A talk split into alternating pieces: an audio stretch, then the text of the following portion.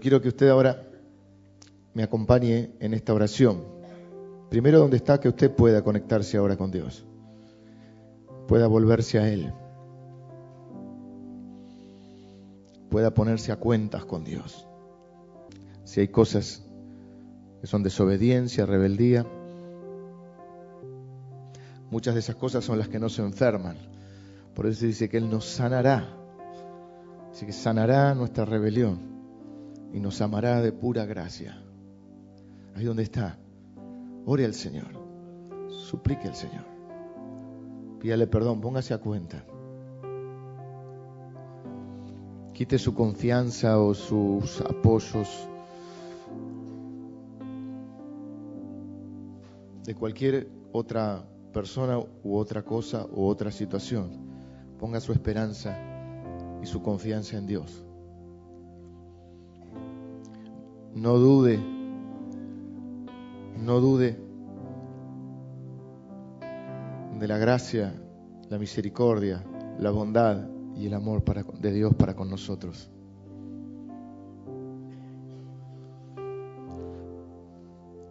No crea que primero tiene que hacer una serie de cosas para que Dios lo ame, lo acepte y lo bendiga. Solamente acérquese a Él hoy, confiadamente. Confiadamente. Hoy donde está y diga, Señor, yo me acerco a ti. Yo soy parte de tu pueblo. Sana mi rebelión, Señor. Sana mi rebelión. Yo recibo esta promesa, Señor, de bienestar, de prosperidad. La recibo para mi vida y la recibo para la vida de mis hijos.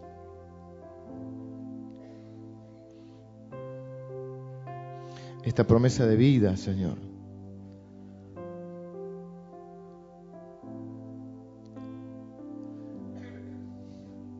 Señor, te doy gracias en esta mañana por tu palabra.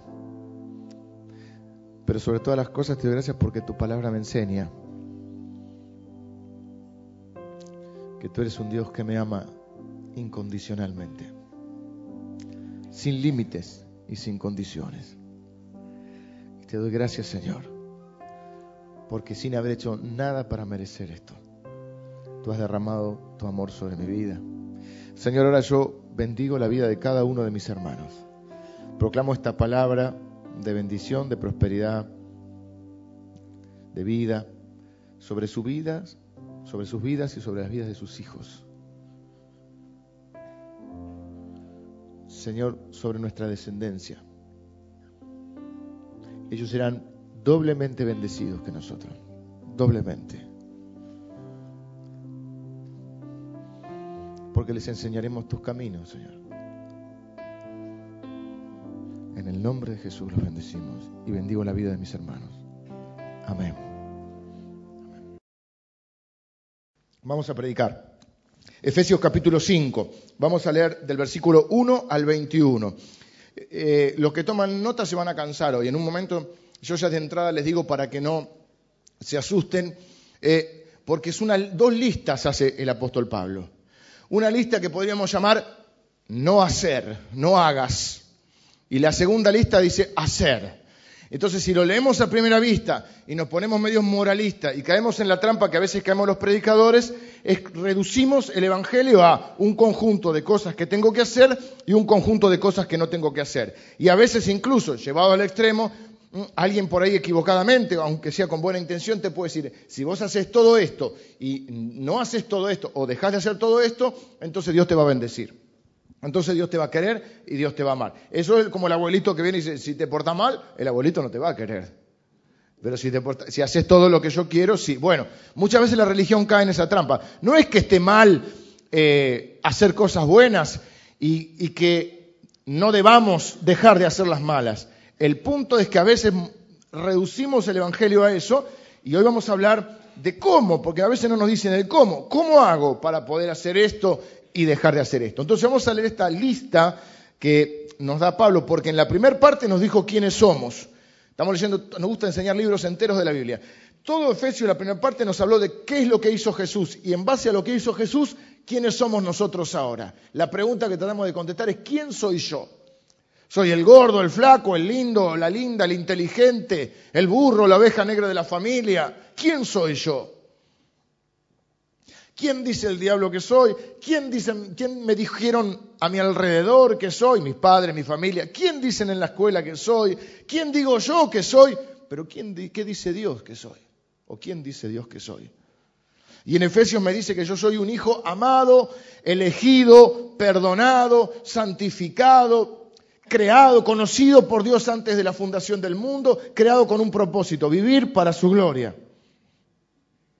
Ayer decía el, líder de, de, una de las bandas de kiosco, decía, Dios ni siquiera te hizo para que seas feliz, eso es una añadidura, somos felices caminando en el camino del Señor, pero ese no es el propósito, el propósito es que Dios te hizo para su gloria, para vivir para su honor, para traer honor a su reino. Y eso, entonces, toda la primera parte de Efesios me dice quién soy en base a lo que Cristo hizo. En la segunda parte me dice, en base a lo que soy, cómo voy a caminar, porque mi teología determina mi actividad, es decir, lo que yo pienso que soy, lo que yo creo del mundo, de Dios, de mí, de la vida, determina cómo me manejo. Por eso la Biblia va a decir en un versículo, bueno, que está muy usado también y no siempre del todo bien, cuál es su pensamiento en su corazón, tal es él. Decir, uno vive de acuerdo a lo que piensa y a lo que cree que es. Y la tercera parte me va, a hablar, que ya estamos entrando en los próximos domingos, sobre un tema que muchos, este, es el libro, es, un tema sobre, este es el libro que más habla, uno de los libros que más habla de este tema, sobre la guerra o la lucha espiritual. E, básicamente eso se va a centrar en el capítulo 6 y ahí vamos a tener dos o tres enseñanzas sobre eso. Pero todavía estoy cómo caminar en base a quién soy, porque uno vive de acuerdo a lo que cree que es, de acuerdo a lo que cree que es el mundo y de acuerdo a lo que cree que es Dios también. De acuerdo al Dios que tengo, vivo. Entonces, hoy lo que vemos es una lista que a primer, ya venimos, porque ya venimos del capítulo 4 y parece medio redundante, pero es como que se embaló y dice, bueno, tienen que hacer esto, no tienen que hacer esto.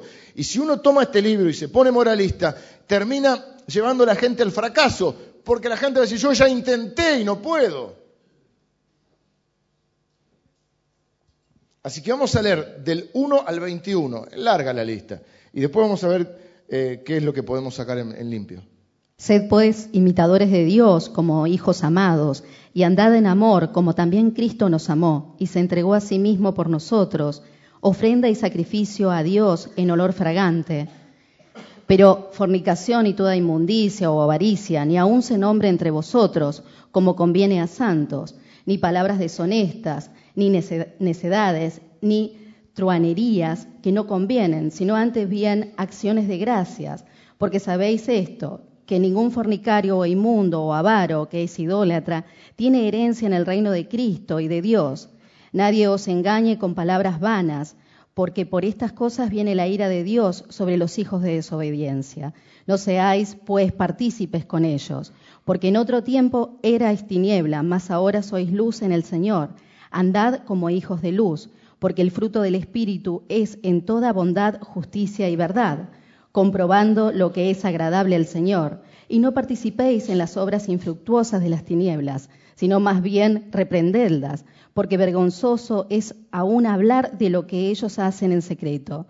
Mas todas las cosas, cuando son puestas en evidencia por la luz, son hechas manifiestas, porque la luz es lo que manifiesta todo, por lo cual dice, despiértate tú que duerme, y levántate de los muertos, y te alumbrará Cristo. Mirad pues con diligencia cómo andéis, no como necios, sino como sabios, aprovechando bien el tiempo, porque los días son malos. Por tanto, no seáis insensatos, sino entendidos de cuál sea la voluntad del Señor.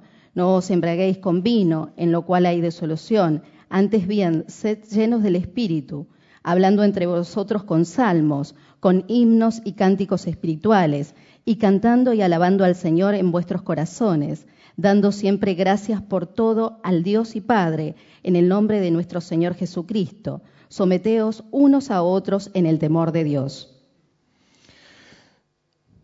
Bien, o sea que acá a partir del capítulo 4, 4 y el 5, lo que está haciendo Pablo es integrar la experiencia, la teología y la ética. Parece difícil, pero no es tan difícil. La experiencia es lo que somos.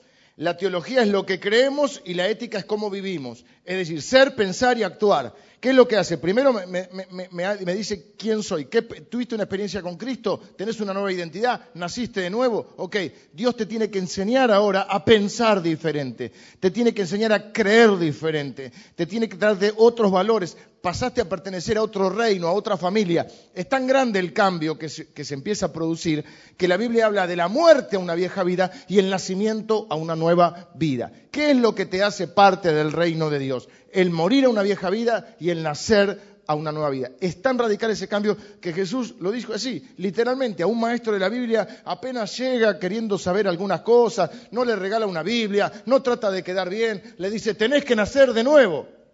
Si no naces de nuevo, no podés entrar ni siquiera a ver el reino de Dios.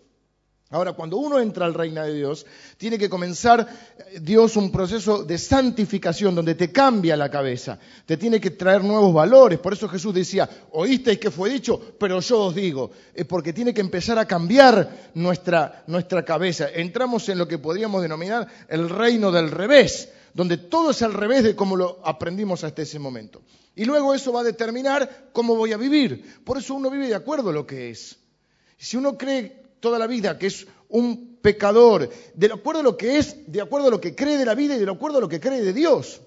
Si uno cree que Dios es malo, que es un Dios que me está castigando, que está buscando que yo me equivoque para castigarme, ¿qué voy a hacer yo? Y encima yo soy un pecador, ¿qué voy a hacer? Voy a huir. La Biblia dice, huye el impío sin haber quien lo persiga. Claro, porque te dicen, Dios te va a castigar, vos sos pecador, huyamos. Ahora, si a mí me presentan un Dios que sí es un Dios que castiga el pecado, pero dice la Biblia que es tardo para la ira, o sea, hay que, hay que insistir. ¿Viste cuando tu, tu papá o tu mamá te decía, la seguiste, había otra palabra que usaba, molestaste, molestaste, seguí hinchando, ¿viste? ¿Eh? Mirá, y bueno, Dios es tardo para. Hay que ser muy rebelde, hay que ser muy necio, pero un día Dios se cansa. Un día Dios se cansa. O sea, es un Dios de gracia, es un Dios de amor, es un Dios de misericordia, pero es un Dios justo. No dice que Dios no sea ira, no dice que Dios no castiga el pecado, lo que dice es que es tardo para la ira, porque es grande en misericordia. Pero si vos seguís en tu empecinamiento, en tu rebeldía, en... no digas que no te avisé. Entonces, si yo tengo un Dios que me perdona, que me acepta, que quiere darme una nueva vida, no se conforma como soy, pero me acepta tal como soy, pues yo me voy a acercar a ese Dios. Ven que lo que yo pienso determina lo que soy. Y acá empieza a decir, bueno, Vamos con las dos listas rápido y después vamos al punto central. Hay dos listas que hace y se van a terminar cansando de hacer esta lista. Para cómo la Biblia está llena de esto. En los primeros cinco libros de la Biblia hay más de 600 leyes o principios de lo que debes hacer y no hacer. ¿Y qué pasaba? No podían, nunca podían. Bueno, vamos con la primera lista. Primero, yo estoy agrupando todo lo que dice ahí, porque si no, eh, lo agrupé en creo que cinco o seis cosas. La primera es, la primera lista es no hagas. Vamos a ver todo lo que no hay que hacer. Ya arrancamos mal hoy. No participes en la inmoralidad o impureza, porque dice fornicación, inmundicia, ni dice nombre entre ustedes. Todo lo que es inmoralidad, impureza, no participen de eso. Segundo, no tomen parte en la avaricia. Dice también habla de la avaricia. Cuando vemos cosas y deseamos cosas, las anhelamos de una manera eh, incorrecta o malsana. No está mal tener eh, sueños, eh, deseos de, tener cosas. La avaricia es cuando yo lo deseo de una forma eh, malsana. Tercero, no tomen parte en obscenidades, necedades, groserías, truanerías. Dice, no sean groseros para hablar. Desterremos de nuestro vocabulario decir malas palabras por decir, yo me acuerdo de mi hija, todavía lo sigue haciendo, pero más o menos más chiquita. Íbamos en el auto, no se te puede escapar una palabra, te decimos la palabra. Y entonces van a decir los otros que siempre racionalizamos, justificamos, ah, mala palabra es odio, mala palabra, sí, también. Pero las malas palabras son malas palabras.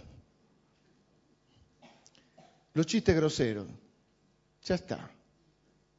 Ya pasó la gracia de hacerte el marica, ya está. A mí ya no me causa gracia. No sé si a ustedes, yo sé, que soy medio amargo, pero siempre la misma broma de hacerse el marico. un día va a terminar siendo marica de tanto hacerte. Eh, la broma grosera. Muchos de los que están acá saben lo que es, porque saben lo que es ir al trabajo y la fábrica y el. ¿O no? Y todo el tiempo es eso. No llega un momento que no te pudre. Bueno, cuando estamos entre nosotros hagamos otra cosa. No digo que seamos Flanders, pero tampoco, todo el tiempo, todo el tiempo. Eh, esto dice, no participen de eso.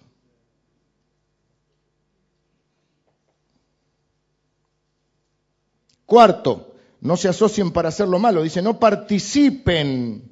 No sean partícipes con ellos. No dice que no te puedes asociar con alguien para algo. Lo que dice, no, cuando alguien va a hacer algo malo, no participes, no te asocies. Eh, eh, pero todo el mundo lo hace. Pero vos no sos todo el mundo. Vos sos diferente o no. ¿Tenés el Espíritu Santo? ¿Sí o no? ¿Sos hijo de Dios? ¿Sí o no? ¿Perteneces a una familia? ¿Tu apellido es cristiano?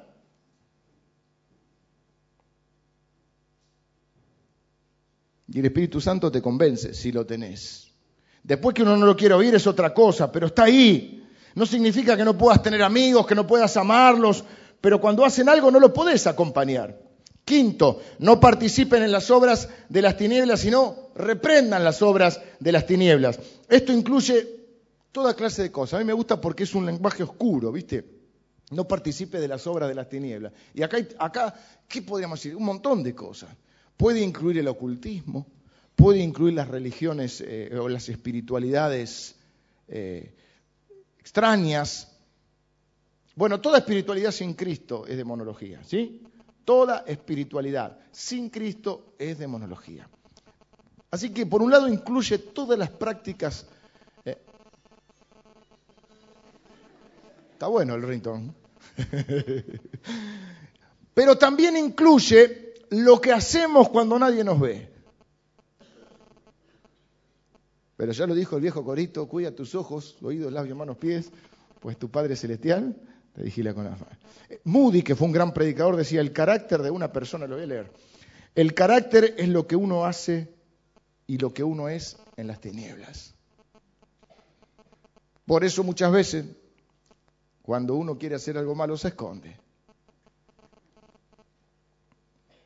Hay un pueblo en España, no sé si en todos los pueblos, pero en algunos, tienen, ellos tienen las fallas y tienen fiestas con muchos santos. Y hay una donde las callecitas angostas de España, hay una canción de Serrat que lo cuenta, que se llama Fiesta, que en las calles cruzan eh, guirnaldas, banderines, diríamos nosotros, tiras para que el cielo no vea en la noche de San Juan lo que hacen abajo. ¿Eh? Se llama Fiesta la canción. Y, fíjense la, creencia que ellos tienen. Eh, tapemos las calles para que el cielo no vea lo que está pasando abajo. El cultito infantil está más divertido que nosotros. Ellos están así y yo le estoy dando palo. Espere. Así que el carácter de uno es lo que uno es en la tiniebla. En lo que uno es en la oscuridad. Uno, uno es cuando nadie te ve. ¿Qué más? Eh, ¿Por qué vamos? Por número.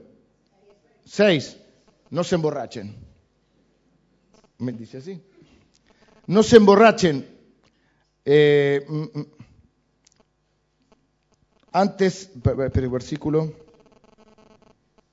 No veo nada. No os embriaguéis con vino en lo cual hay disolución, antes bien ser lleno del Espíritu Santo. Está diciendo que no tenés que ser lleno con algo, sino con alguien, el Espíritu Santo. No, entonces alguno va a decir, ¿pero qué no se puede tomar una copita? No dice que no se puede tomar una copita, dice que no te emborraches. Y, pero entonces de la droga no dice nada, porque ¿qué clase de fariseo sos? que hay diferentes clases de fariseos. Entonces, cerveza porque dice, no se embriaguéis con vino. Ah, te pusiste literal. Ahora sos literalista de la Biblia. Quiero decirte que la Biblia dice que si tu ojo te es ocasión de caer, quítatelo, así que anda arrancándote los ojos. Y si tu mano te es ocasión de caer, córtate, así que vamos cortando las manitos, ¿sí? Las manos, las palmas arriba, las, las palmas las cortamos, ¿sí? Porque nos gusta ser literales. No, dice vino, no os embriaguéis con vino. O sea, que con, no sé, con cerveza puede ser y de las drogas no dice nada.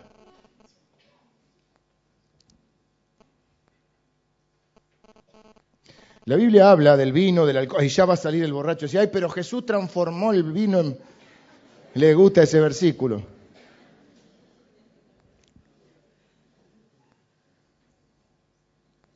Significa ser controlado por una sustancia. Incluye drogas, fármacos, automedicarte, cosas que te hagan, este, te, gobiernen, te, hagan, te controlen, te hagan perder el control, el dominio propio. La Biblia dice que tenemos que tener dominio propio. Así que cuando hablamos de alcohol, hablamos alcohol, drogas, todo lo que me impide eh, tener conciencia de mis acciones. El pueblo de Dios no debe emborracharse y el pueblo de Dios no debe drogarse y el pueblo de Dios no debe tomar fármacos que no están este, determinados para su salud.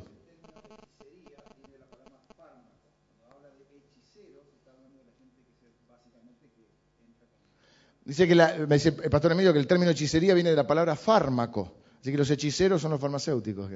No, pero significa, ay, me tomo esa poción para hacer un viaje ¿Viste? como los indios, me tomo una, el hechicero va y te, y te pegas un viaje y dices, encontré el propósito de mi vida. No, te drogaste. Te drogaste con una poción, con hechicería. Es el propósito que Satanás tiene para tu vida, no el propósito de Dios. Dice, si van a ser llenos de algo, mejor sean llenos de alguien.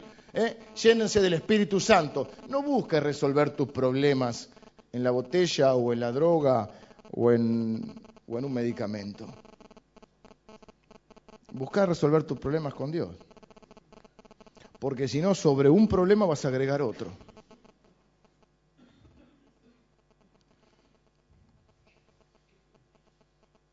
No huyas de tus problemas.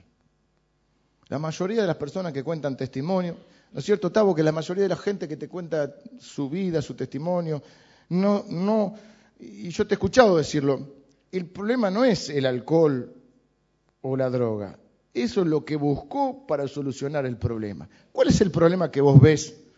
Vamos a conversar un rato. ¿Cuál es el problema que vos mencionás y ves en los chicos que está tratando? Tavo tiene eh, una granja de rehabilitación de personas con adicciones. ¿Cuál es el problema central que vos ves en la vida de ellos? La formación de la personalidad, que tiene que estar relacionado muchas veces con, con la comunicación con quién, con la familia y específicamente o mucho que ver con el padre. ¿Mm?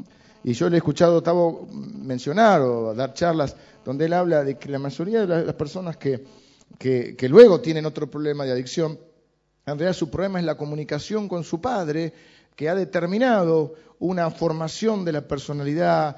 Eh, claro, sí, bueno, ahí ya entra toda la parte eh, del ser humano, el yo, el super yo, pero la realidad es que lo que viene a hablar es un problema de identidad de no saber quién son, de cómo se han formado. Y la Biblia lo va a decir acá, por eso yo quiero apurarme en esto para llegar al problema. Así que acá tienen como seis cosas para no hacer. ¿sí? Ahora, vamos con las que sí hay que hacer. Y esta lista es más larga todavía. Lo primero que dice es difícil. Imiten a Dios. Sed imitadores de Dios. Es como que de alguna manera define nuestra vida, ¿no? ¿Qué haría Dios en mi lugar? ¿Qué diría Dios? ¿Qué daría Dios? ¿Cómo respondería Dios? ¿Cómo reaccionaría? ¿Qué sentiría Dios? Toda la vida ahora se centra en Dios.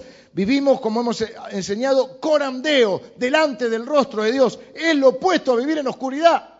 Vivir en la oscuridad es decir, me voy a esconder para que nadie me vea lo que realmente soy y lo que hago. Y vivir corandeo es vivir con la conciencia de que no hay lugar en la vida o en el mundo donde yo pueda esconderme de Dios. Que yo vivo delante del rostro de Dios. Que cada cosa que yo hago en mi vida la hago con la conciencia de que estoy caminando con Dios. Eso los teólogos protestantes reformados lo llamaban vivir corandeo, delante del rostro de Dios, de cara a Dios. Eh, eso básicamente para mí es la adoración. Después vamos a hablar de la adoración manifestada, porque va a decir canten salmos, himnos, cánticos espirituales, pero hay dos formas de adorar, hacia arriba y hacia horizontalmente, digamos. La forma de adorar es como vivo. Segundo, caminen en amor.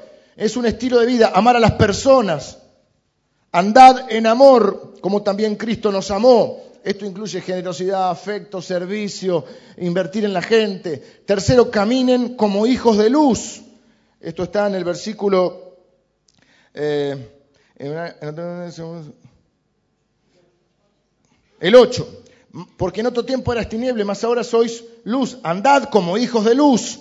Esto es ser honesto con uno mismo. Primera Juan, primera Juan dice, si andamos en luz, como Él está en luz, tenemos comunión unos con otros y la sangre de Jesús nos limpia de todo pecado. Andar en luz significa hablar con Dios y con hermanos de nuestras luchas, es ser honesto, es decir, yo necesito el apoyo, necesito eh, la contención, necesito el rendir cuentas a alguno de mis hermanos, es vivir en la luz, sacar de mi vida la tiniebla. Pero claro, la concepción que tenemos de Dios, la concepción que tenemos de su pueblo, la concepción que tenemos de nosotros nos hace vivir de una forma. Y si nosotros estamos convencidos, por experiencias previas o por lo que fuera, de que yo no puedo compartir nada con alguno de mis hermanos, porque en la iglesia al revés, tengo que venir a ponerme la careta, tengo que venir a hablar de una manera diferente, tengo que simular lo que no soy, porque los hermanos me van a condenar, me agarra el tribunal de los hermanos, entonces, ¿yo qué voy a hacer? Huyo de Dios, huyo de la gente, huyo de la iglesia, huyo de la familia, cuando es donde tendría que recurrir. Es como yo he enseñado, yo creo que una de las cosas que lo he dicho ya, que más me ha ayudado en mi, en mi tarea de predicar la palabra es haber tenido hijos porque Dios me fue formando con un corazón de padre, que ahora ya extiende o se ha extendido ya no solamente a mis dos hijos biológicos, sino también que puedo ver a la iglesia como una familia y tengo un corazón paternal hacia la iglesia. Quizá porque también estoy más grande ahora. Y veo a nuestros chicos y los veo como nuestros hijos. Y, ya, no solo a los chicos, ya antes veía a los chicos, ahora ya veo a los adolescentes y ya, veo, ya podría ser padre de muchos que ya son jóvenes. Y hay muchos amigos míos de mi edad que tienen hijos grandes, grandes, grandes. Y dentro de poco alguno de mis amigos va a tener nietos. Ya no sé si algún amigo mío tiene nietos. Y entonces ahí ya voy a tener un corazón de abuelo. Pero la realidad, la realidad es que lo que trato de enseñarle a mis hijos es que mi amor es tan incondicional que hagan lo que hagan, ellos deben recurrir a mí o a, mi, o a su mamá, a mi esposa que nosotros somos las personas que los vamos a ayudar a comprender, a perdonar. No se tienen que esconder de nosotros. Tengo que generar una relación, una, construir una relación para que ellos sepan que aún en los peores momentos pueden acudir a nosotros. Más, en los buenos momentos no hay problema si, si están con amigos, pero en los malos momentos tienen que recurrir a nosotros. Lo mismo ocurre con Dios y lo mismo debería ocurrir con la iglesia. Pero ¿qué ocurre? La gente que hace algo mal se aleja de la iglesia porque tiene miedo a que la condenen. Porque quizá le ha pasado. Y la iglesia debe ser la familia que recibe, que contiene a los hijos pródigos.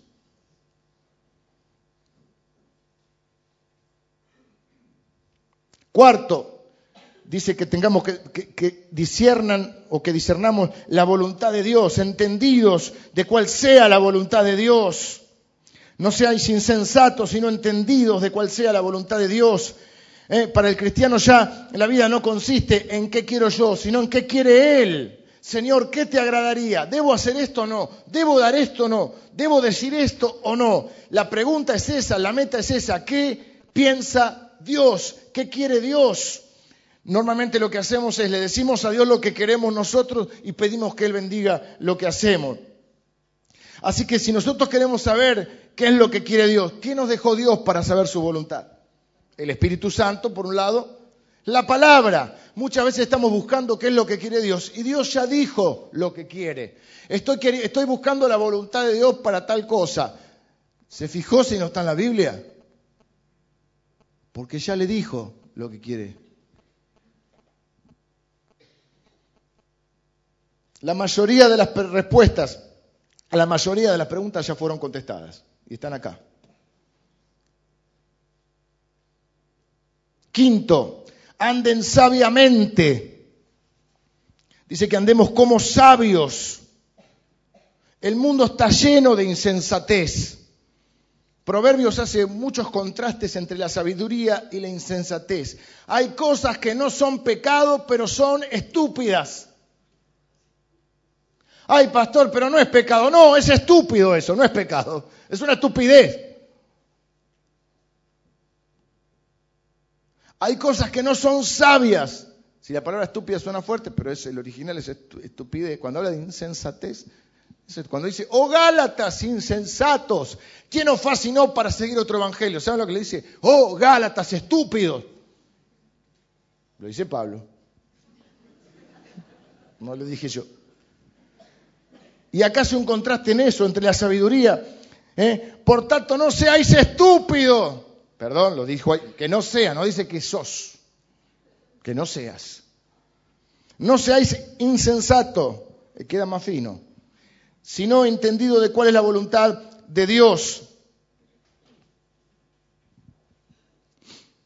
Eso que estás haciendo no es pecado, pero no es sabio, si te gusta más. No estás usando tu energía debidamente, no estás usando tu dinero sabiamente, no estás invirtiendo tu vida como debieras. Y en este asunto de la sabiduría yo pondría los temas sencillos, prácticos de la vida. ¿Cómo uso mi tiempo? ¿Cómo uso mi energía? cómo uso mi dinero. Pensá como que había una, publicidad hace un tiempo atrás que había un hombre bien vestido como estoy hoy para el casamiento, hasta zapatos me puse, dejé las botas, mire, y se saca unos zapatos así lindos como estos, lo pone en la bolsa, hasta me están mirando los zapatos. Se saca los zapatitos, los pone en una caja, zapatito nuevo, los guarda y los pone en una caja de seguridad. ¿La vieron? Hace un tiempito la daba. Y era algo así como, puedo, este, estar eh, exagerando, no mintiendo, pero viste mi memoria. Y se imagina que tuvieras un solo par de zapatos toda tu vida. Y dice, tenés un solo cuerpo, así que cuídalo. Swiss Medical. Le pasamos el chivo ya que estamos. Swiss Medical. Que ahora aumenta la prepaga 7%. No les quiero amargar la vida. Entonces, eh, Imagínate que tenés un solo par de zapatos toda tu vida, ¿lo cuidarías? Si el tipo se saca los zapatitos, lo pone en la cajita. Mirá, no, no, me dicen acá las chicas, me reprenden. Un par de zapatos solo en la vida. Me echan fuera en el nombre del Señor. Es un ejemplo, Maribel, es un ejemplo. Lili ni más no me habla más. Viste que uno puede tener. E, eso no es otra forma. Yo prefiero uno caro y bueno que muchos malos. Ellas prefieren muchos y caros. Que la botita famosa que tú la bota, tienen como 10 años mis botas, pero son la media.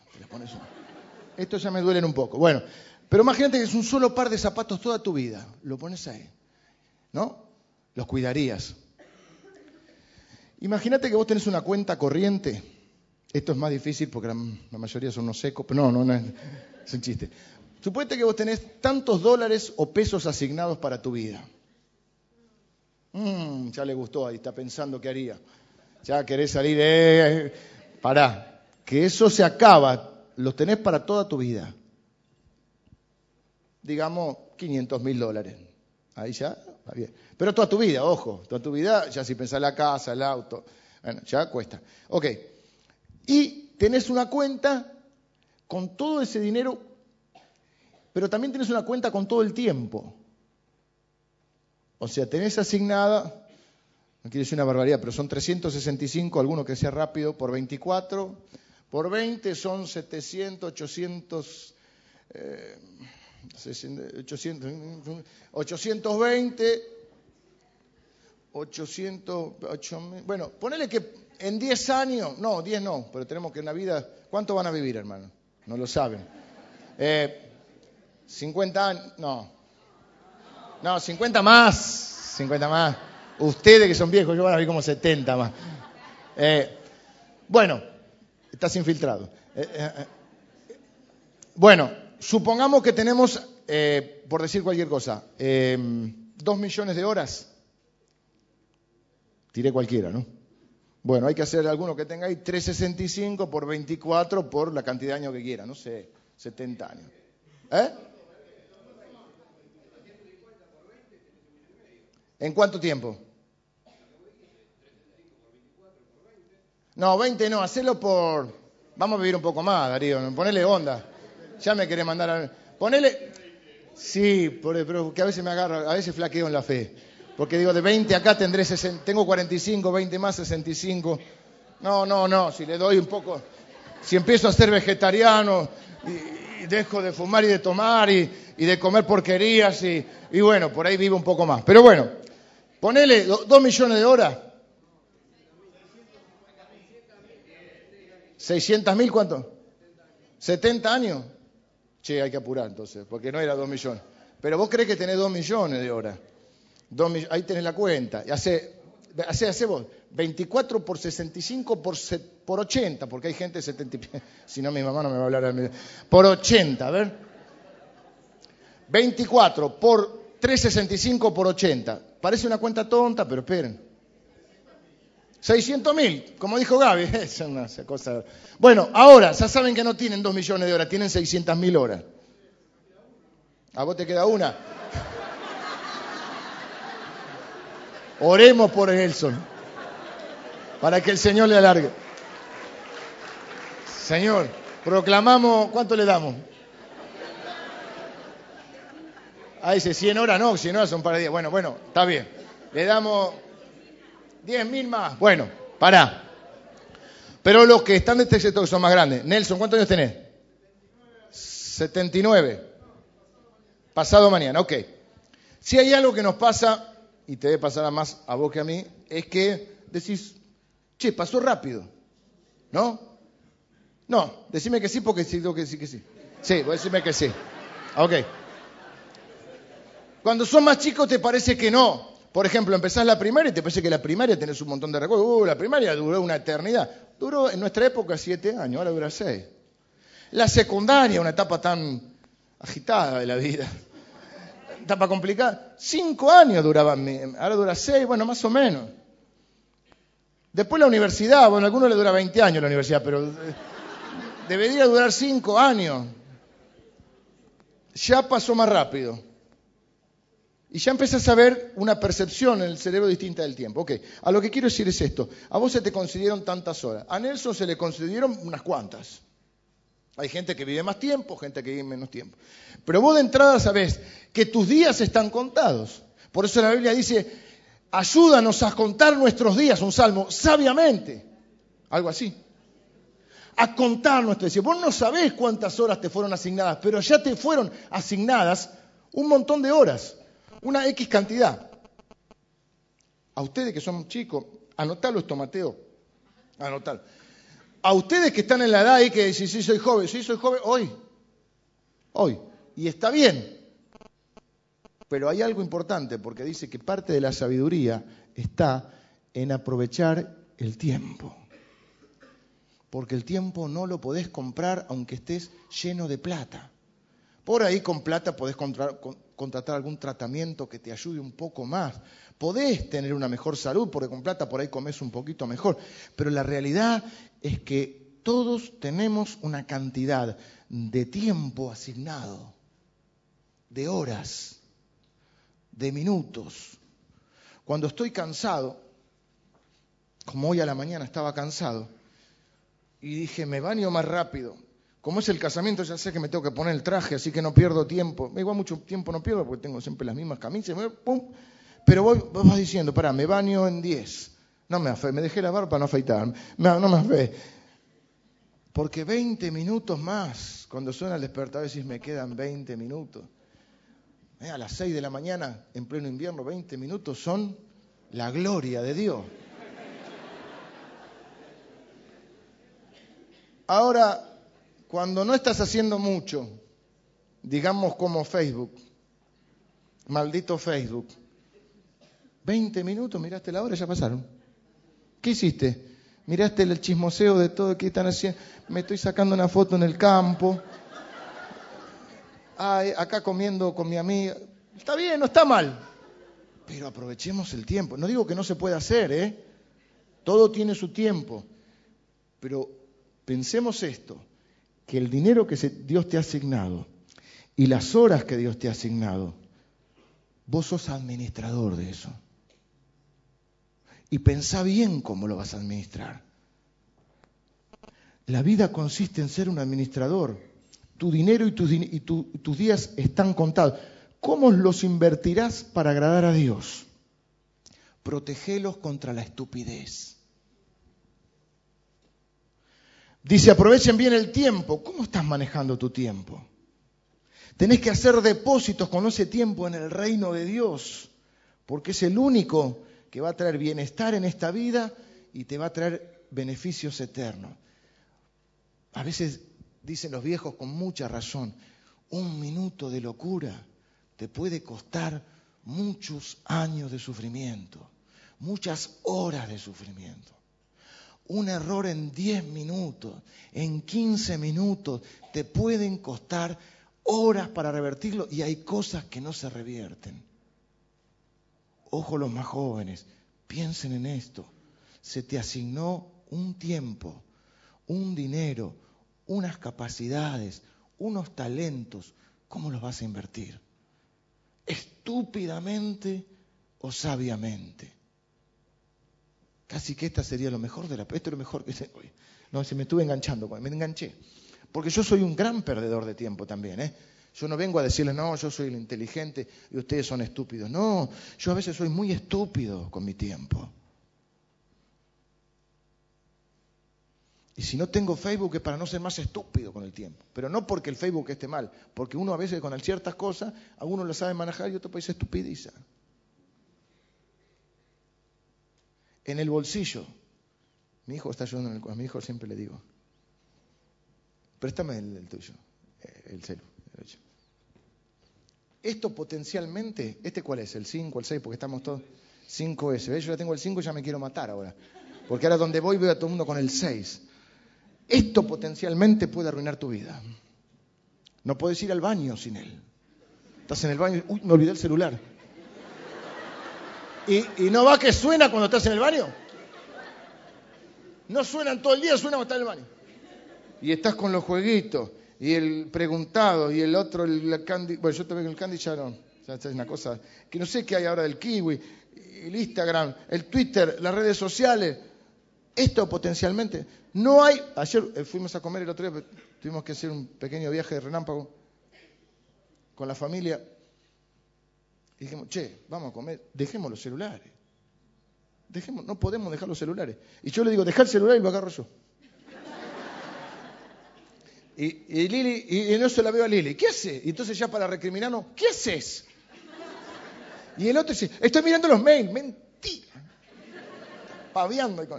Esto potencialmente te come media vida. Salí de tu casa, yo entiendo que es para trabajar todo, pero voy a trabajar. Hiciste, sos capaz de volver de tu casa porque te olvidaste el celular. Sos capaz de salir del, baño corriendo. Así que yo no digo que no usemos la tecnología, pero la tecnología, por ejemplo, consume mucho tiempo. Hoy la gente, vos la ves en cualquier lado, no habla, está con el celular. Eh, Vos tenés una cuenta que se te abrió cuando naciste. Tantas horas se te fueron asignadas, tantos minutos, segundos, horas. Tantos días te fueron asignados. Tanto dinero o recursos te fueron asignados, tantos talentos te fueron asignados, todo eso te fue asignado. Vos sos un administrador de eso, eso es lo que creemos nosotros. No creemos que el 10% es de Dios, nosotros creemos que todo lo que tenemos y todo lo que somos es de Dios. De eso nosotros tenemos que administrar conforme a, a Él. ¿Cómo te está yendo con esto? Aprovechen el tiempo. Y otra cosa que no dije, pero digo ahora, no solo es aprovecharlo. Miren esto. Hay algo que se llama adolescencia extendida ahora. Es que más o menos hay tipos de 30 años que no se casan y chicas de 20 y pico. Antes la gente se casaba muy gente. ¿Y saben por qué no se casan en parte? Es cierto, porque hoy se estudia quizá más que antes y otras cosas, pero la realidad es que la mayoría no se casa porque no están preparados. Porque no han invertido bien su tiempo. Porque son físicamente hombres, pero son niños mentalmente. Fíjate, nadie, nadie no, pero muchos no quieren tomar responsabilidades.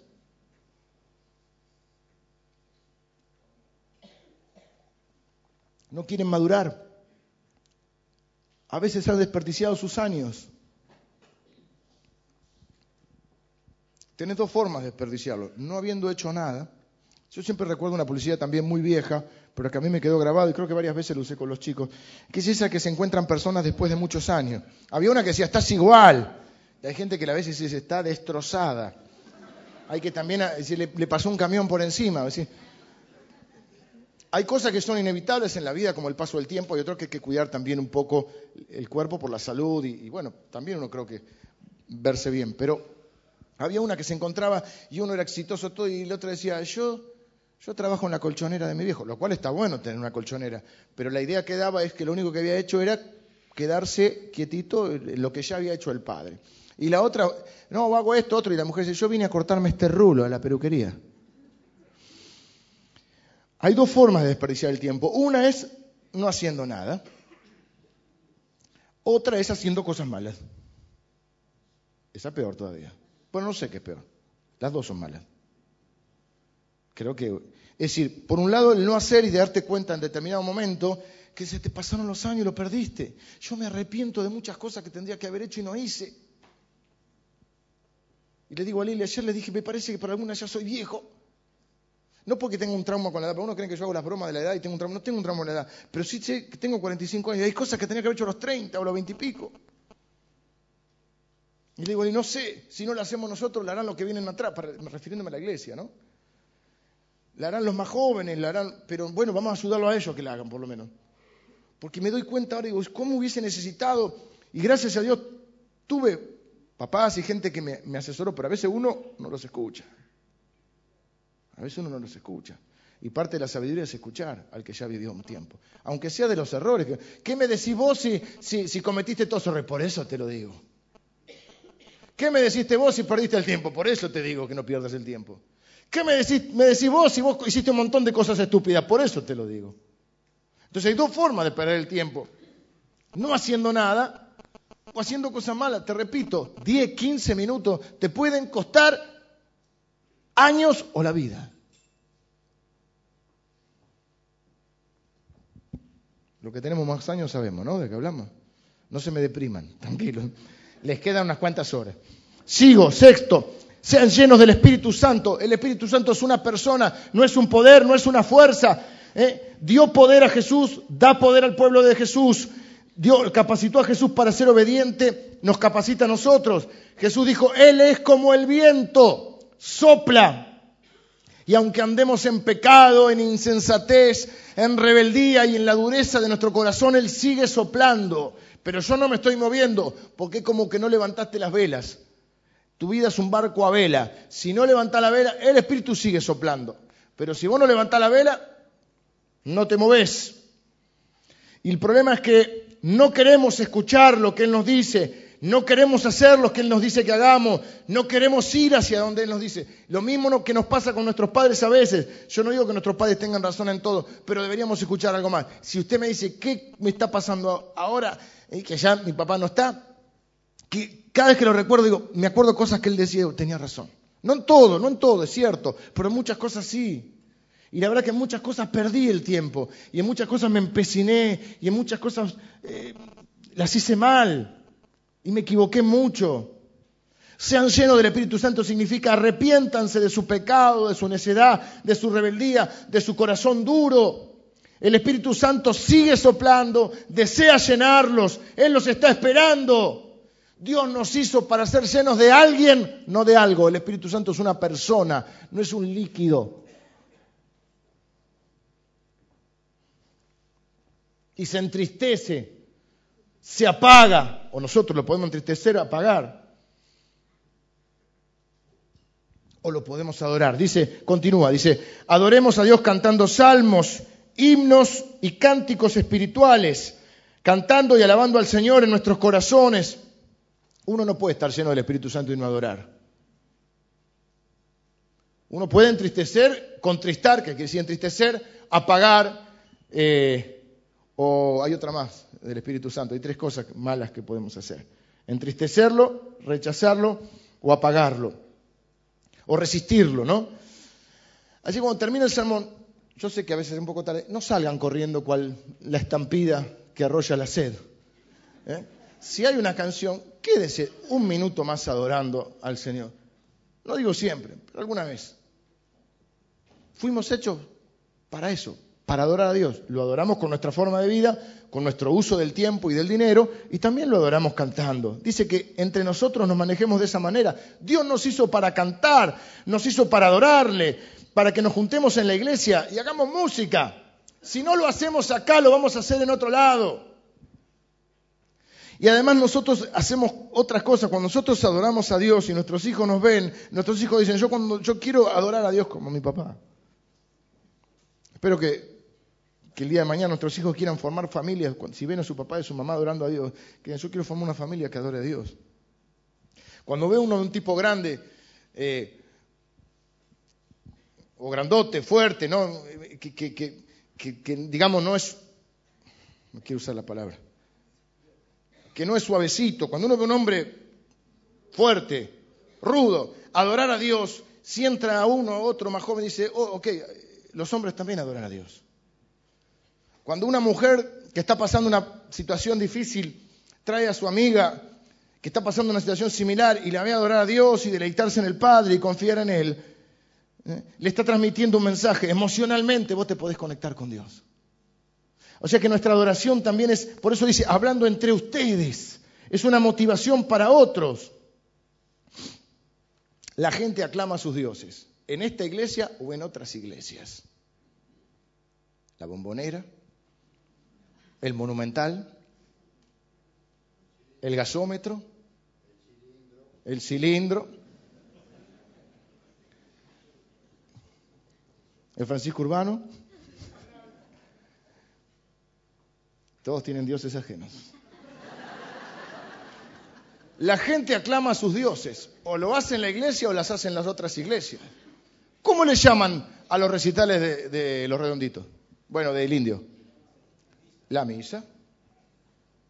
La gente adora a sus su fan, los fans adoran a sus bandas, cantan con ellos. O van a los estadios y adoran a sus dioses. Y ya que vamos a cantar, yo no digo que no vaya algún día. A mí me gusta. Pero si vamos a cantar por eso, podemos cantarle a Jesús también, que nos salvó la vida, ¿no? Dando siempre gracias por todo. ¿Saben por qué damos gracias y por qué tengo que dar gracias? ¿Saben por qué? Porque aunque la vida sea dura, hay algo peor que que la vida sea dura. La vida dura sin Dios.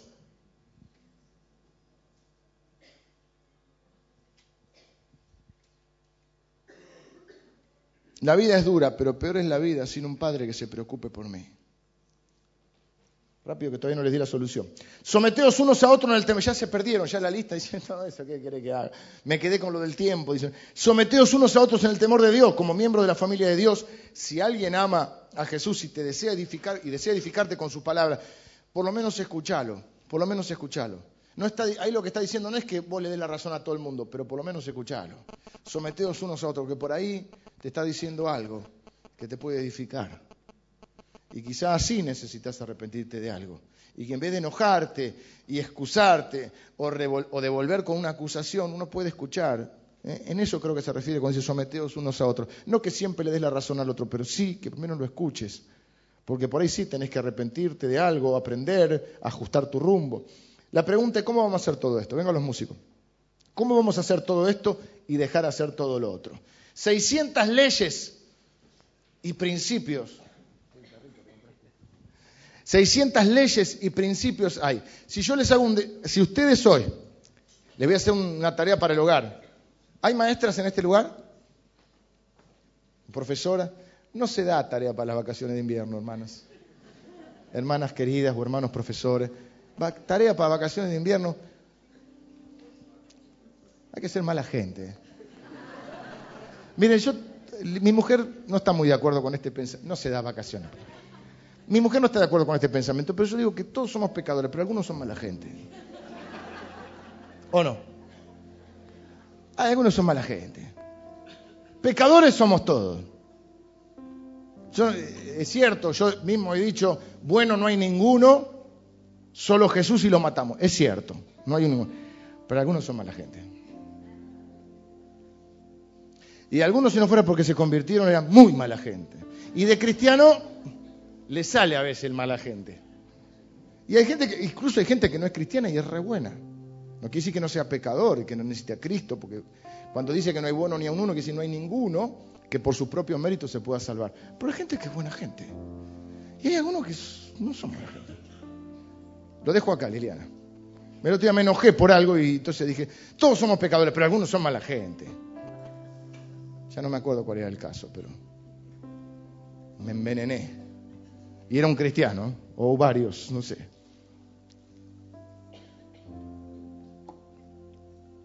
Algo con los nenes, trataban mal a los nenes, son mala gente. Ah, ya me acordé. Era del retiro de, de niños. Algunos son mala gente.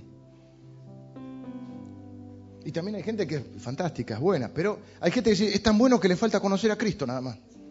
¿Sabe que a veces es lo más difícil? Porque te tenés que decir, que arrepentir de tu pecado. Y el tipo es bueno. Y vos que le querés predicar son más malos. La pregunta es, ¿cómo dejo de hacer todo lo malo y cómo hago lo bueno? Si yo le doy la tarea para el hogar, que agarren de Génesis a Apocalipsis, yo creo que lo puede hacer Emilio solo esto. Pero aún así morirías en el intento de buscar. Pues la Biblia está llena de hagan esto, no hagan lo otro. Y si vos reducís la Biblia o el Evangelio, eso está frito. Es imposible. Calcula que en los cinco primeros libros hay 600 leyes. En cinco primeros libros, en el Pentateuco. Entonces, ¿cómo hago, pastor? Acá va a dar una de las claves, creo yo, por lo menos la clave para hoy. Porque acá es donde los predicadores nos ponemos moralistas y empezamos, no hagan esto, hagan aquello. Eh, pero incluso sin ser cristiano, es más, siendo ateo usted puede tener lista de cosas que hacer y no hacer. No es exclusivo de los cristianos. El punto es cómo lograrlo, cómo dejo de hacer lo malo para hacer lo bueno. ¿Están entusiasmados? Sí, le, di curiosidad. Por favor, pastor, díganos que queremos hacer lo bueno. Primero empiecen por querer hacerlo. Primero queremos hacer lo bueno. Queremos dejar de hacer lo malo. Dice, sean imitadores de Dios. Pero dice algo más lindo. Sean imitadores de Dios, escuche esto, como hijos amados. Como hijos amados. Suena bien, ¿no? Esa es nuestra identidad. Hijos amados. No seguimos a un Dios que está enojado. No seguimos a un Dios que está listo para castigarnos, que dice arreglate como puedas. Eso es deísmo, no es cristianismo. No seguimos a un Dios lejano, indiferente, que hizo al mundo y dijo que esto es un asco y me voy. No nos dejó, acá te dejo la lista, la tarea. Esto es todo lo que tenés que hacer, te la tira así. Esto es lo que tenés que hacer, esto es lo que no tenés que hacer. Cuando fracase, venía a verme. No. Sean imitadores de Dios como lo que son, hijos amados. Cada vez estoy más convencido. No se sienta mal si usted no tiene un papá o si, o si su papá no ha sido lo bueno que es. Pero en la realidad cada vez estoy más convencido del peso, eso por eso te decía, del peso que tiene la figura de un padre en la vida de una persona. Freud decía, no, no, no concibo una necesidad mayor en la vida de un ser humano que la necesidad de un padre.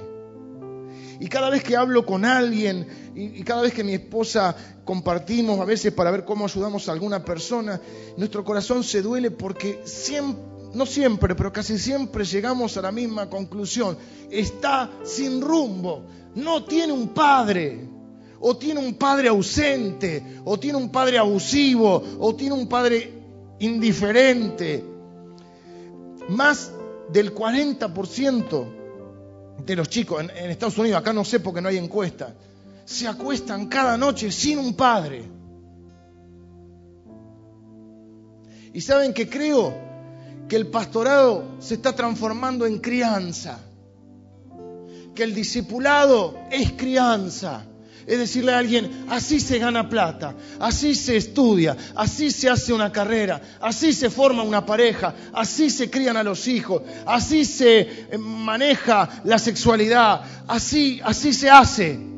Porque la gente no tiene una dirección, están sin rumbo. La única manera es de hacer lo bueno y dejar de hacer lo malo. No es enfocarme en mí, es enfocarme en conocer a mi Padre. Sed pues imitadores de Dios como hijos amados.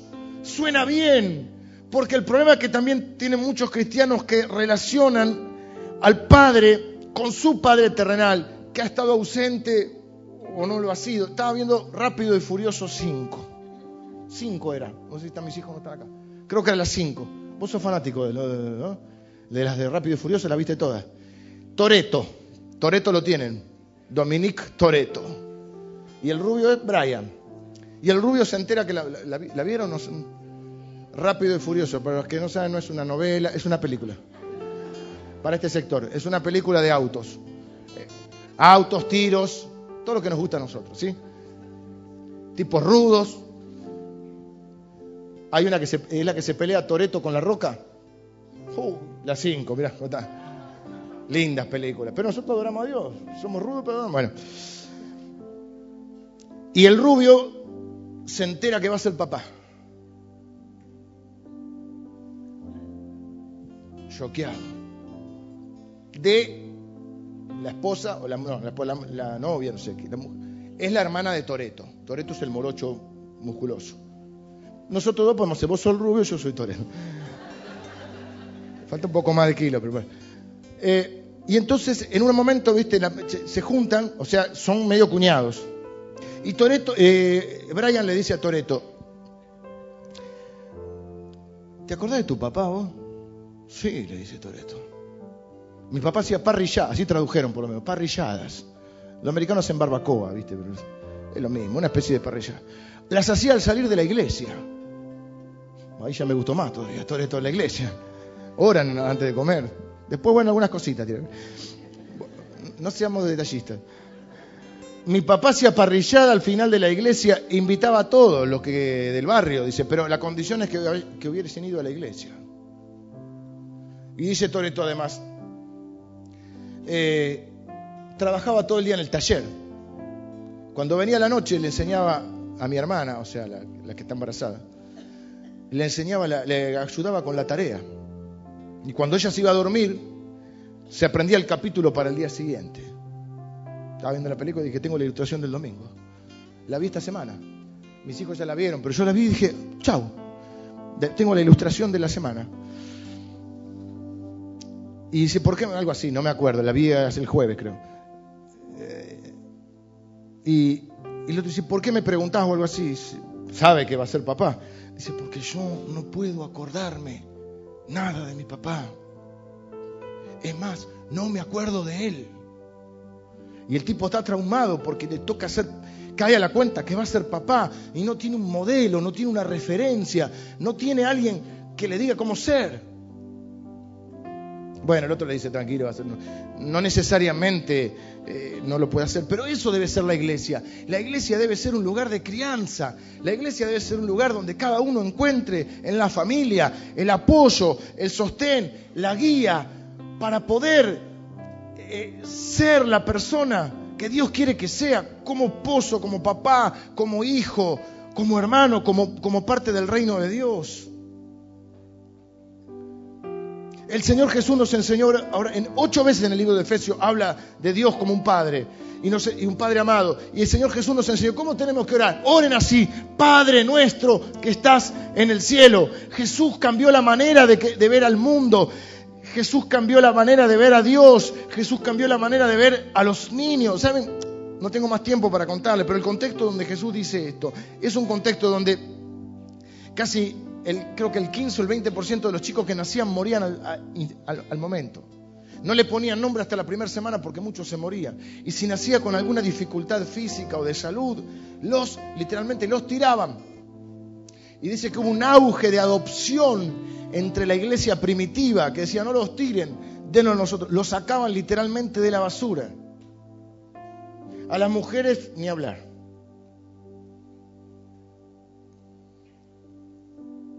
El corazón de Dios es un corazón adoptivo y es algo hermoso la adopción. Un nene que no tenía papá, ahora tiene un papá. Cambió su vida porque cambió su identidad. La mayoría de, las personas hoy, el resultado se ven adolescentes y jóvenes, no saben de dónde vienen, no saben a dónde van, no saben qué hacer con su vida por la falta de una identidad, no saben quiénes son. Ahora la pregunta es, cuando hay una adopción, ¿quién toma la... La Biblia dice que fuimos adoptados por Dios. ¿Quién toma la decisión, el niño o el padre? No va el nene al juzgado y dice, denme los papeles para firmar, eh, que voy a buscarme un papá. El padre toma la decisión. Y yo quiero que ustedes vean la, la salvación como un cuadro de la adopción. El padre decide adoptar, decide cambiarle la vida a alguien, decide darle una nueva identidad, un rumbo, un origen. Los papás que tienen acá se tienen que despertar.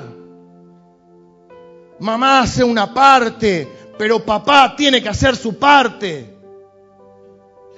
Los hombres se tienen que despertar. Ahí dice, despiértate tú que duermes. Se tienen que despertar. Los años también pasan para nuestros hijos. Y no podés pretender, hijo o hija, pretender empezar una relación cuando es grande. Bueno, siempre, nunca es tarde, pero si es temprano, empezá. Más vale tarde que nunca, pero más vale temprano que tarde. Y si hay alguien que no, cuenta con una figura paterna en la casa, yo se lo decía a una, a hermana el otro día, nosotros estamos a disposición, siempre estamos disposición, pero con mucho más eh, conciencia de nosotros poder contribuir como iglesia a formar esas figuras de padre. Los chicos necesitan un rumbo, necesitan saber quiénes son, necesitan saber que son amados, elegidos, perdonados por Dios.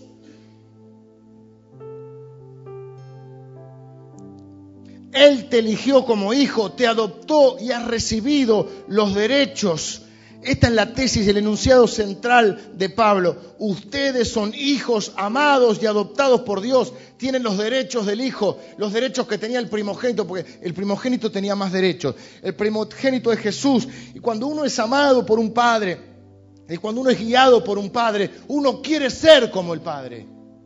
Los chiquitos imitan a los padres. No siempre, pero muchas veces. También puede haber en una etapa de la vida rebeldía. Y hay muchos de ustedes que se quejan de sus hijos adolescentes, pero son adolescentes para con Dios. Son cuestionadores. No, no, no quiero hacer lo que me diga. Quiero debatirlo. Quiero racionalizarlo. Quiero entenderlo todo. Quiero, no estoy de acuerdo. Mira, no importa si no estás de acuerdo conmigo. Dios es tu Padre. ¿Estás de acuerdo con Él o no?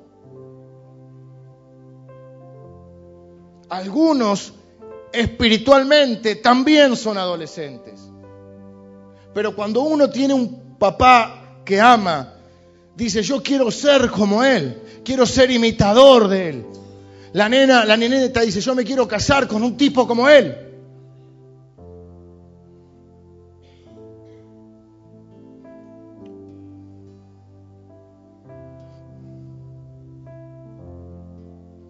Cuando leemos toda esta lista de lo que hay que hacer y lo que no hay que hacer, esto se aprende en la familia. Y yo creo que Dios tiene un corazón adoptivo, que la salvación es un cuadro de la adopción. Dice la Biblia que por Jesucristo, Jesucristo fue adoptado. Jesucristo no tenía un padre terrenal, fue adoptado por José, pero en Cristo nosotros somos adoptados. Eh, dice la Biblia que porque estamos en Cristo, el Espíritu Santo nos deja llamarle a Dios, Abba Padre, que es pa, papi. Mi hija me dice pa, papi, padre, papá. A mí me da risa que los jóvenes, no me da risa, en buen sentido, ¿no? Que cuando oran dicen papá, papá. Uno por ahí está más acostumbrado en una época que nos enseñaba a decir Señor, Señor. Y ellos le dicen papá, y está bien. Con la confianza y con el respeto. Porque es un padre. Sean imitadores, los chicos quieren ser imitadores de ellos. Algunos no están seguros si su padre es amoroso y entonces son adolescentes rebeldes. Pero cuando uno tiene un padre en el cual confía, uno dice, mira, mi papá es un hombre bueno y si me dice que no haga esto es porque esto debe ser malo. Y si Dios dice que es malo, es malo. Porque Dios es bueno y sabe lo que es bueno y lo que es malo. Y no quiero llegar a tener la edad del pastor, que está re grande, que tiene como cuarenta y pico. No quiero llegar a la edad de él para darme cuenta que Dios tenía razón.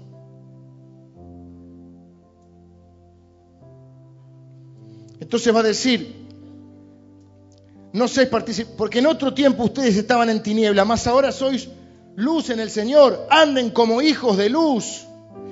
Hace un contraste. Cuando usted en la Biblia encuentra todo lo que dice que hijos de ira, todo el castigo de Dios, todo, todo lo que va a suceder con eso, no diga esto, ah, pero Dios me va a hacer esto, no, diga, esa era mi vieja identidad, ese era yo. Ahora cuando yo leo que Dios va a hacer misericordia, me va a bendecir, me va a bendecir a mis hijos, va a bendecir mi vida. Todo eso dice, ah, este soy yo, porque esta es mi nueva identidad. O sea, no es que la Biblia se contradice, es que algunas cosas que la Biblia dice son para de la, la vieja identidad. Y otras cosas son para la nueva identidad. Y Él las compara para que sepamos de qué fuimos salvados. ¿Quién nos salvó? ¿Cuánto nos ama Dios? Yo quiero que tengan una fe de niño, no una fe inmadura, una fe de niño, que cree, valora y quiere imitar a su padre. Muchos de nosotros, bueno, yo no, porque soy el mayor, pero muchos de ustedes quizá han crecido también imitando a su hermano mayor. Los más chicos quieren ser como su hermano mayor. Bueno, en el mundo no siempre funciona, tranquilo. Pero en el mundo espiritual sí, porque es una familia donde hay un padre y hay un hermano mayor. A veces el hermano mayor es medio hermano mayor, medio padre. Por eso va a decir también, porque yo como imito a, a, Dios, bueno, sean imitadores de Cristo, Él es la figura de Dios, Él es el hermano mayor.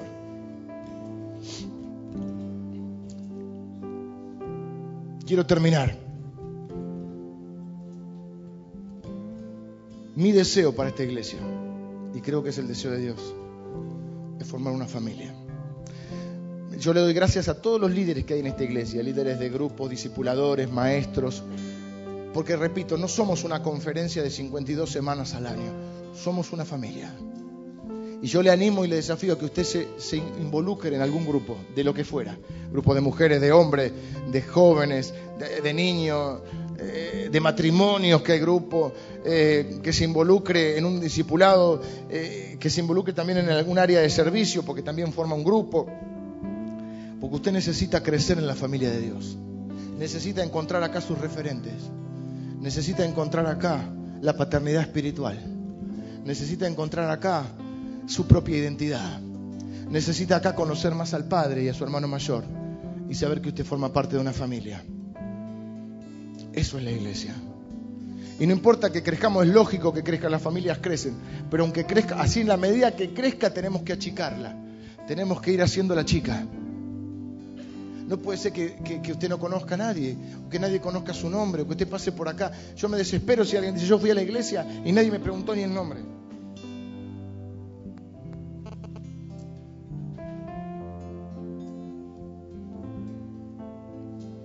Yo tengo el, honor de enseñar a toda la familia junta, pero después hay un montón de líderes que reúnen y congregan a la familia pequeña para compartir, para apoyarse, para enseñarse, para hablar, para orar, para adorar a Dios. Esa es la familia de la fe. No podemos vivir sin la identidad. Quiero hacer dos oraciones. Primero, quiero hacer una oración para los que no tienen el, pap el papá. Cierren todos sus ojos. La única forma de que vos puedas vivir como hijo de Dios, como hijo de luz, es sabiendo que sos adoptado por un Dios amado. Él es tu papá. Él es la figura real de tu papá. Tenés un hermano mayor que es Cristo y tenés una familia que es la iglesia. Ahí vas a aprender a caminar en la luz. Ahí vas a aprender, ahí vas a evitarte unos cuantos errores. Y pero en la familia, y pero hay hermanos que me dañan, sí, las familias se fastidian y se dañan, por eso son familias.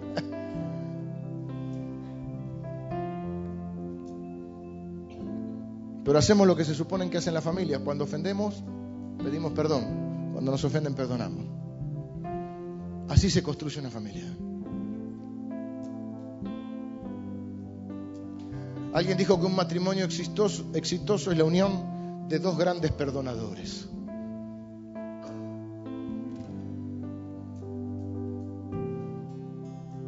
Y una familia exitosa es la unión de grandes perdonadores que han sido perdonados. La gente perdonada perdona.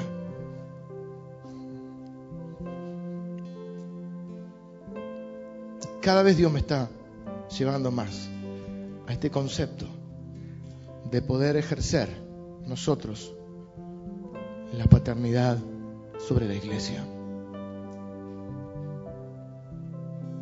Si no tenés un papá visible o, tenés un papá indiferente o tenés un papá que por ahí no ha ejercido plenamente su rol o no lo está ejerciendo, yo quiero decirte que sos adoptado por Dios, esa es tu identidad.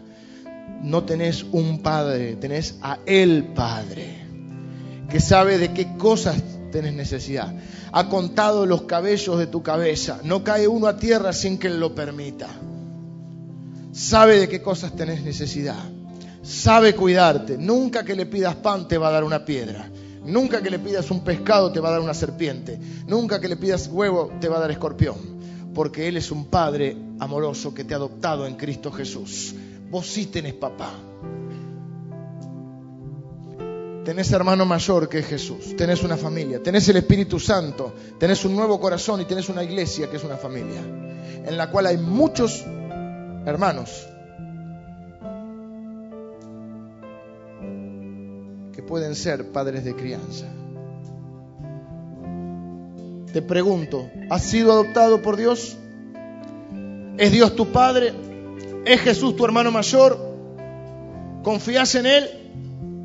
Porque eso es lo que hace un, hijo con un padre. Confía cuando entiende y cuando no entiende. Pero confía en la sabiduría, en la bondad, en la capacidad del Padre. Señor, ahora oro por aquellos que no tienen un papá visible o, no han tenido papá o, tienen un, un papá que no está cumpliendo su rol de manera plena. En el nombre de Jesús, Señor. Que ahora sean conscientes de su verdadera identidad. Que ahora sean conscientes de su verdadera identidad. Que ahora reciban esta verdad, que tu Espíritu Santo grabe esta verdad en su mente, en su corazón. Soy hijo amado de Dios, adoptado por Él en Cristo. Nada me separará de Él. Él me dará todo lo que necesito. Jamás me dará la espalda. Jamás me dejará. Jamás me desamparará. En su palabra, en su espíritu, en la persona de Cristo y en la iglesia yo tengo las herramientas para ser la persona que mi Padre quiere que sea. Para caminar en la luz, para vivir como es digno del Evangelio, para traer honor al reino de Dios, para realizarme en esta vida. Ahora, Señor, en el nombre de Jesús bendigo a aquellos que sienten la ausencia de ese papá. Que la iglesia también pueda suplir esa ausencia. Señor, en el nombre de Jesús, aquellos que somos papás, danos la sabiduría, la conciencia para ejercer nuestro rol. Señor, aquellas personas que ahora tienen que arrepentirse de su rebeldía, su desconfianza en tu palabra. Aquellas personas que tienen que arrepentirse ahora de no hacerle caso a papá, ahora se arrepienten en el nombre de Jesús. nos arrepentimos y declaramos, mi Padre sabe lo que es mejor para mí. Cuando Él dice sí, es lo mejor para mí. Cuando Él dice no, es lo mejor para mí. No es un Dios caprichoso, no es un Dios sádico, no es un Dios que quiere mi infelicidad, es un Dios que quiere mi bien y que quiere guiarme y que quiere enseñarme. Ahora, Señor, en tu nombre nos declaramos tus hijos amados Señor, que tu Espíritu Santo ahora nos llene para poder obedecerte, para que hablemos entre nosotros con salmos, con himnos y cánticos espirituales, para que podamos alabarte con todo nuestro corazón. Señor, venimos a obedecerte, venimos a cantar, venimos a celebrar quién eres y lo que has hecho por nosotros. Señor, venimos en esta noche, en esta mañana, para levantar nuestro corazón y nuestra adoración a ti, Señor. Para decirte que te amamos, que te bendecimos, en el nombre de nuestro hermano mayor. Amén.